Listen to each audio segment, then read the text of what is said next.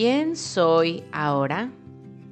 Hoy retomaré un gran tema que estoy segura que para todos está lleno de constante aprendizaje por el simple hecho de que estamos en cambio, evolución, transformación continua. El tema es la comunicación. Y hoy quiero que dentro de este gran tema de la comunicación nos enfoquemos en el suponer. Las suposiciones que hacemos y cómo éstas influyen en nuestras perspectivas, nuestras expectativas y en las mismas experiencias. Y es que este tema viene a ser súper puntual en mi vida, ya que mi novio y yo hablamos diferente idioma. Él húngaro, yo español. Y nos comunicamos principalmente en inglés.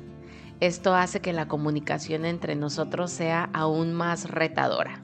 Pero inclusive, aún en el mismo idioma, con mis papás, con mi hermano, con mis amigas, es que me he percatado cómo al suponer estamos limitándonos a nosotros mismos. Limitamos al otro con el que tenemos el diálogo y también limitamos la relación.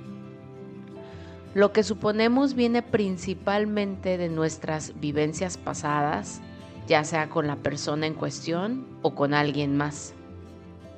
Y con mucha vulnerabilidad te confieso que he detectado que también las suposiciones vienen de lo que aprendimos en casa. Pues el área de la comunicación, por ejemplo, entre mis papás y con nosotros, no fue realmente la más atendida cuando estábamos chicos. Claro, aprendimos matemáticas y geografía en la escuela, pero nadie realmente nos enseñó, al menos a mi hermano y a mí, a hacer preguntas. Y creo inclusive teníamos miedo al cuestionar a nuestros padres o autoridades debido a que anteriormente era hasta una especie de falta de respeto.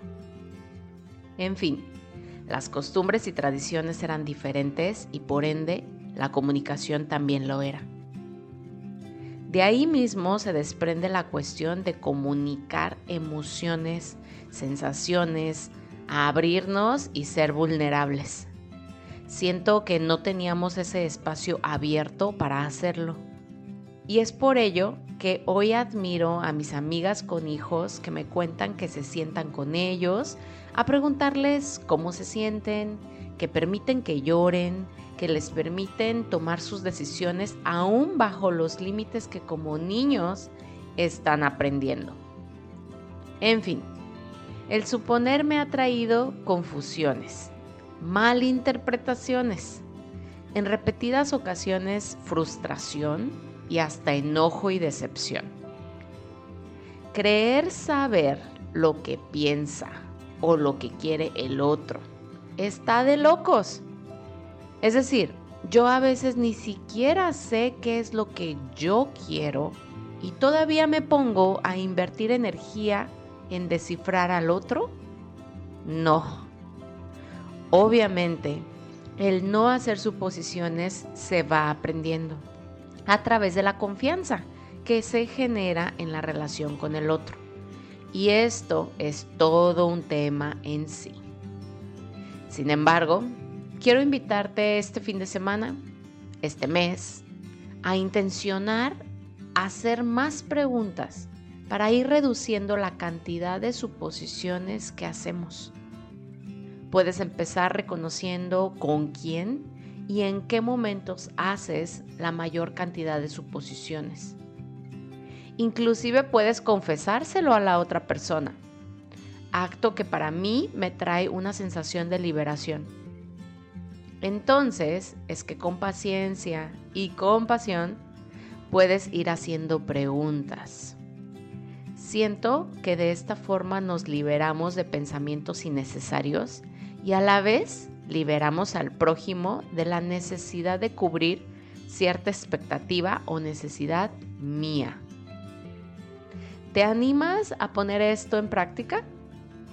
Segura estoy que nos traerá claridad en nuestras relaciones y en nuestra vida misma.